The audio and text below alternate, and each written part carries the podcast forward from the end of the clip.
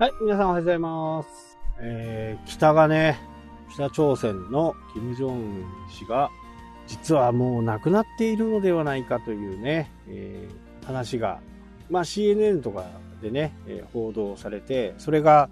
日本にね、入ってきてますけど、そこまではね、ちょっとわかんなかったんですけど、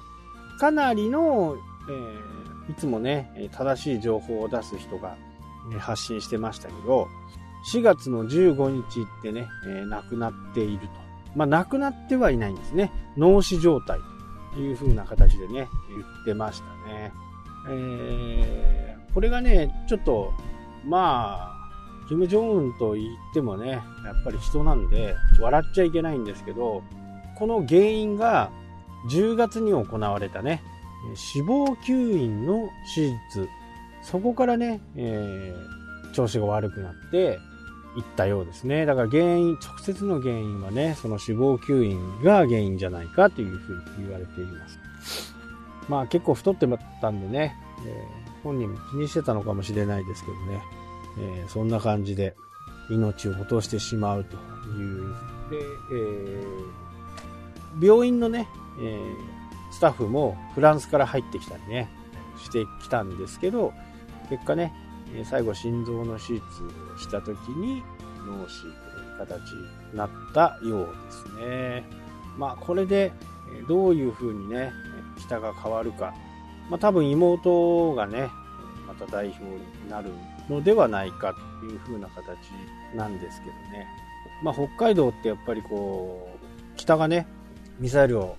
練習するときにはね、北海道を通り越していかなきゃ、あの、長い弾道ミサイルとかね、そういった部分のテストをするときにはね、どうしても長い距離を飛ばさないといけないんで、北海道をね、飛ばすことをね、やってましたしね。今、親戚あたりがね、全部北朝鮮にも帰ってきてるらしいですから、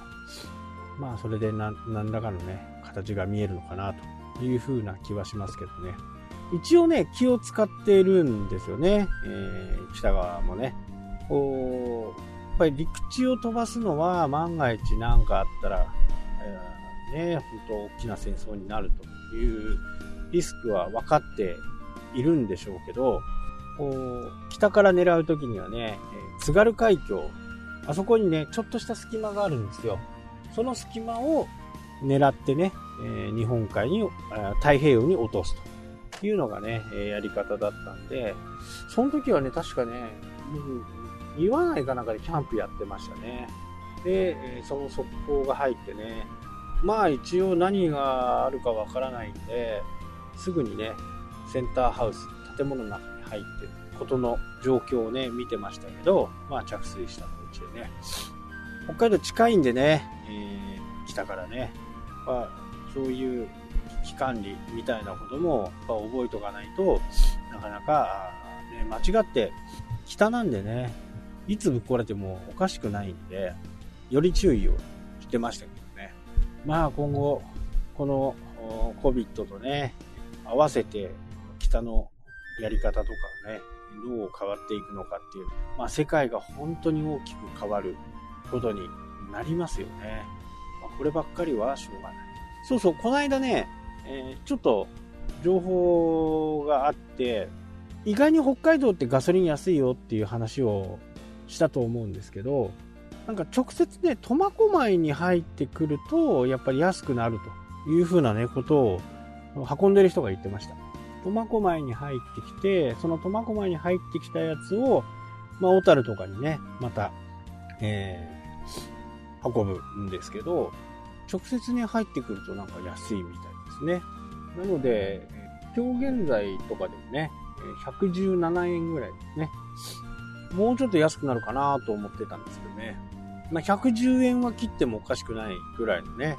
今、為替と、えー、原油。まあ、まあ、白湯と黒湯みたいなね、えー、話をするらしいんですけど、まあ、黒いのはね、原油で、黒いのから白いのにするときにね、やっぱり手間がかかるんで、そういう手間はね、安くならないんでね、とは言ってましたけどね、ちょっとその辺はよくわかんないです。まあ、白金、白金油だと。なんか、名前もよくわからないんですけどね。えそれはガソリンとかね、軽油とか、えそういったもののね、え油だと言ってましたけど、北海道はガソリンが安いんですよ。まあ、灯油はそこそこ高いかな。今80円ぐらい。冬場になるとね、またこれ、まあ、需要と供給の問題があってね、100円ぐらいまで、ね、上がるんですけどね。それこそね、僕がマンションやっててね、300個ぐらいのマンションの担当だった時に、その灯油を入れるのもね、莫大な300個の家庭のね、灯油をタンクに入れるわけですから、何トンとかだったかな覚えてませんけど、単価しか覚えてないんで、42円とか38円とかなんですよ。まあそれは大量に買うんでね、えー、高かった、安かったんですけど、まあ一般的にも42円っていうのがね、だいたい42円ぐらいだったような気がします。あれから30年経つとね、もう倍になってるわけですね。で灯油とかもね、100年後にはなくなるなんてね、そんな話を一度は聞いたことがあると思うんですけど、全くなくならないと。1000年後ぐらいじゃないかって言われていますね。で、原油の元って、プランクトンが、まあ、蓄積されてね、それが圧縮されて、それで原油になるというものなんで、それはまだまだね、1000年以上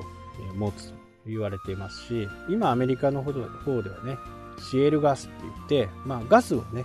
使って、え、灯油の代わりにしようと。ただこの灯油っていうのが、灯油っていうか、まあ、ガソリンに関して言うと、もう各国がね、電気自動車に向けて走り出してるんで、このガソリンっていうものもね、非常に国もね、困ってね、走行税という風な形を考えているようですけどね、えー、何キロ走ったらいくらみたいな。まあ、どうやって調べるのかわからわかりませんけどね、どうやって調べるんでしょうね。GPS でもつけるのかな。